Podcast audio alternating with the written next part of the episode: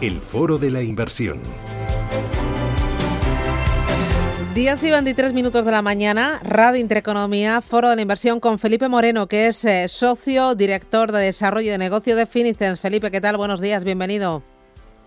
Buenos días, gracias. Eh, oye, eh, enseguida vamos a repasar vuestras carteras, eh, esas cinco carteras de fondos de inversión que tenéis, cómo os ha ido en este arranque de año. vamos a hablar de uno de los valores que vosotros aportáis, además de rentabilidad, tranquilidad, ¿no? Saber que vuestros nuestros ahorros están bien, bien gestionados. Pero oye, me ha dicho un pajarito que estáis poniendo mucho el foco en esas cuentas, en ese ahorro de largo plazo pensado en los más pequeños de la casa. Tú ya sabes que yo, yo tengo en casa dos, eh, no sé cómo decirlo. Eh, dos que no paran de gastar, de comer y de crecer. y entonces eh, hay que ir pensando en su futuro y hay que ir también enseñándoles que hay una cosita que es la magia del interés compuesto, que es la constancia, que es la rutina, que es eh, las aportaciones periódicas y, yo creo que es una muy buena forma de hacerlo a través de, una plataforma como, como Finicens, porque ellos están habituados a, mirarlo todo a través de, Internet y a bajarse las aplicaciones. ¿Qué es lo que habéis eh, puesto en marcha para los más pequeños de la casa? Pues nosotros desde nuestros orígenes siempre hemos estado muy preocupados de la educación financiera y de la salud financiera de las familias, ¿no?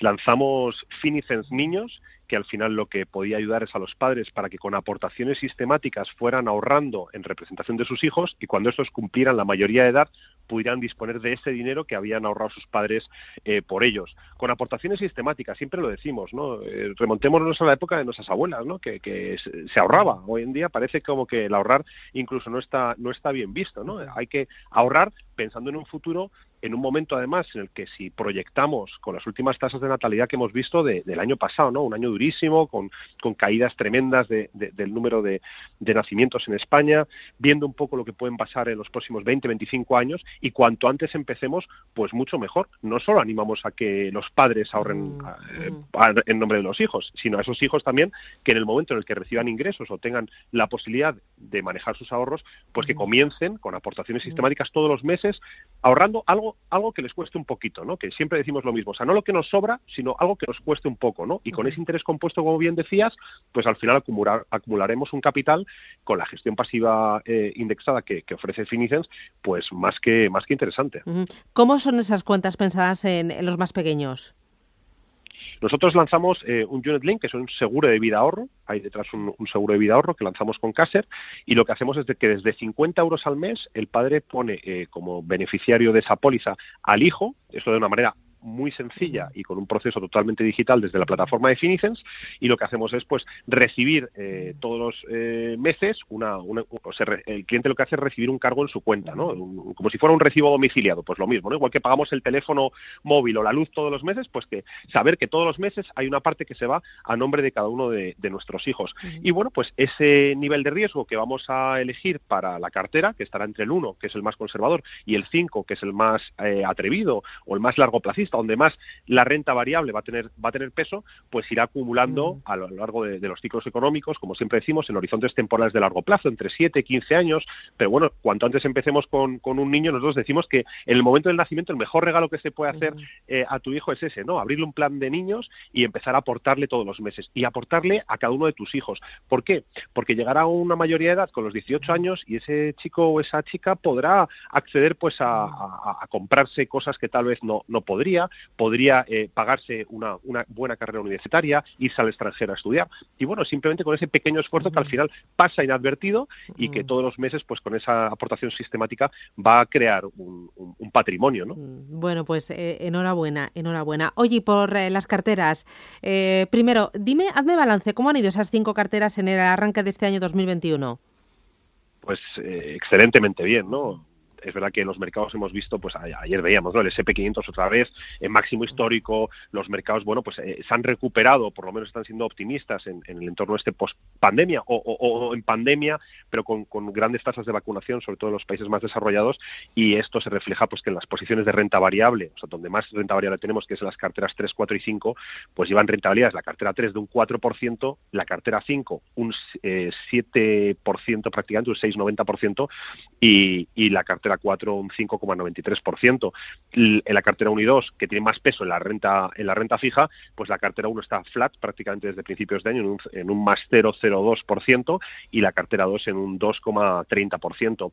Son rentabilidades que entendemos que son importantes porque reflejan el comportamiento de este primer trimestre y, y, 15 días de, del mes de abril, pero eh, bueno, pues adelantan una vez más pues lo que sucedió el año pasado, que todas las carteras cerraron en positivo y que cuando estás muy diversificado, con esa ultra diversificación, pues, pues aguantas los momentos de incertidumbre y cuando los mercados recuperan, pues coges esa recuperación. Em, eh, háblame eh, para desgranar un poquito y para comprender desde la más conservadora hasta la más agresiva, eh, de qué está compuesta, cómo le fue también el año pasado, cada cuánto hacéis los cambios, para yo intentar comprender cuál es la filosofía y cómo trabajáis en, en Finicens. Mira, las cinco carteras, la uno es la más conservadora, donde hay prácticamente un 80% en renta fija. La parte de la renta fija la dividimos en dos bloques. Un bloque que sería deuda soberana, es decir, países que emiten deuda, y bonos corporativos, empresas que emiten deuda. Por la parte de la renta variable, utilizamos cuatro fondos de inversión indexados que replican el comportamiento de lo que consideramos las principales economías del mundo que más crecimiento tienen a largo plazo, es decir, Estados Unidos, Europa, los países emergentes, que es un saco donde entran muchísimos países, y luego también, como no podía ser de otra manera, Japón. Con esta otra eh, eh, pata, digamos, de la renta variable, introducimos también los REITs inmobiliarios, ¿no? Que se comportan, pues, como si fueran socimis eh, eh, que conocemos en España. Bueno, pues son REITs inmobiliarios que lo que hacen es, alrededor de todo el mundo, exponernos al crecimiento y de la inversión, no solo inmobiliaria, y cuando pensamos en inmobiliaria pensamos muchas veces en pisos o en desarrollos urbanísticos, sino también almacenes, centros comerciales, hospitales, gestión de oficinas, es decir, todo lo que tenga un techo. Por lo tanto, con esa combinación de diferentes activos, que lo hacemos con 13 fondos de inversión indexados, porque todas las carteras, la cartera 1 y la cartera 5 tienen los mismos fondos. Ahora, el peso que le damos a cada, uno de los fondos lo que nos dará es la configuración de la cartera. El año pasado cerraron pues todas en positivo y la cartera 1, que era la más conservadora, pues por las circunstancias que nos encontramos el año pasado, cerró con un más 3,30% la cartera 1, la cartera 2 en un 2,70%, la cartera 3 en 2,30%, y la cartera 4 y 5 cerraron con un 1,92% y con un 1,56%. ¿no?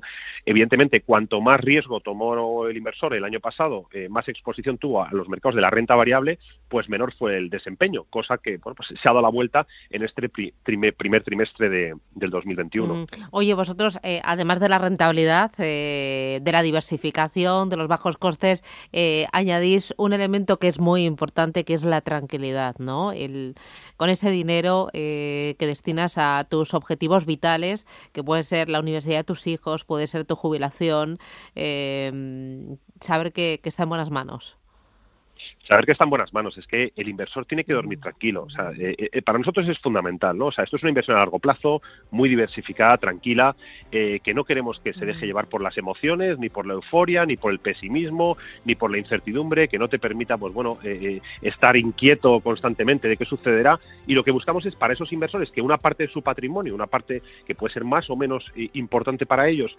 quieran tenerla de manera tranquila, largoplacista, que consideren que eso es patrimonio que va a aportar también tranquilidad probablemente a sus hijos, ¿no? Eh, porque la salud financiera también viene en las familias por ahí. Pues les ofrecemos que, contraten nuestros productos de, mm, inversión. Mm, pues Felipe Moreno, eh, director de desarrollo de negocio de Finicens, enhorabuena por los resultados y enhorabuena por la estrategia. Gracias, un abrazo y a seguir trabajando. Hasta pronto. Muchísimas gracias. un abrazo. Adiós.